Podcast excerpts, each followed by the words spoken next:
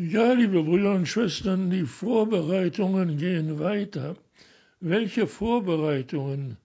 Die nämlich zu dem großen Pfingstfest, das wir in den allernächsten Tagen erleben dürfen,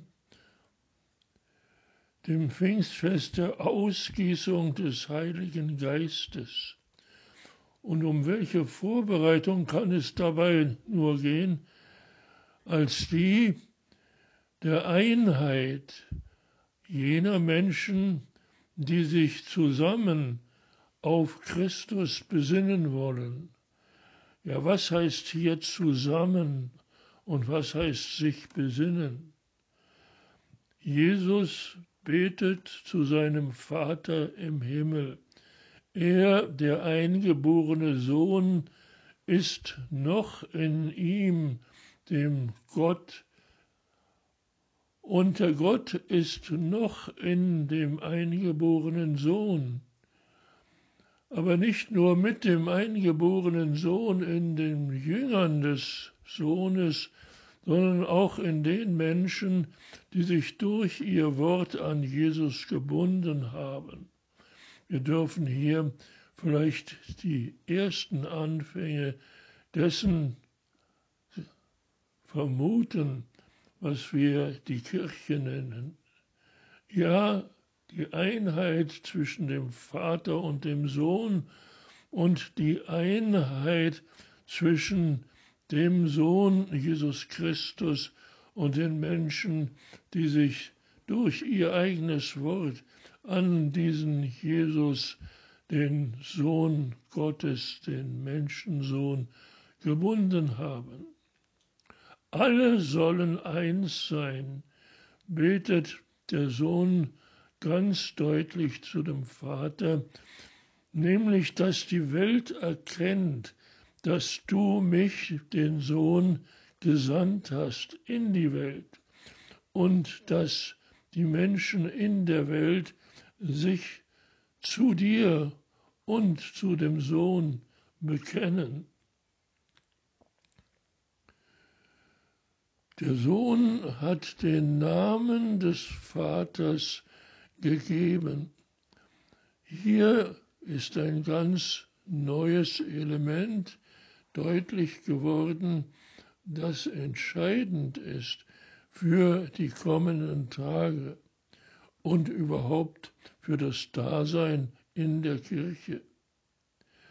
Der Glaube, um den es hier geht, ist nicht etwas Machbares, nicht etwas Psychisches oder Physisches, was man mit gutem Willen herstellen und weiter verbreiten kann. Nein, der Glaube ist eine metaphysische Realität, die man immer nur erbitten kann, und das ist der Inhalt des Gebetes von dem Sohn von Jesus Christus. Er hat um den Glauben gebetet, die metaphysische Wirklichkeit des Glaubens. Er hat den Namen des Vaters den Menschen gegeben, damit die Menschen erkennen, er, der Jesus ist der Sohn des Vaters. Der Vater hat ihn gesandt. Deswegen ist es wichtig, dass der Name des Vaters unter den Menschen verbreitet wird.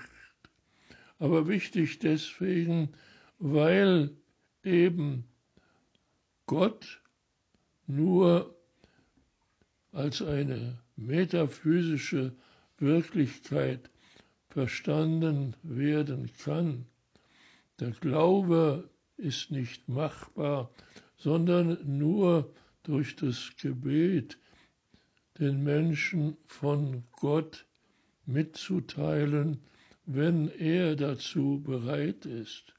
Es ist nicht irgendein Spielball, den man hin und her werfen kann, auffangen oder auch nicht zwischen den Menschen, sondern es ist, wie gesagt, eine metaphysische Wirklichkeit, die immer neu erbeten sein muss, damit sie diese Wirklichkeit des Glaubens unter den Menschen, die sich durch ihr Wort an Jesus gebunden haben, gegenwärtig ist in ihm und dass auch er in ihnen gegenwärtig ist. Wir können davon lernen, dass Glaube nicht machbar ist.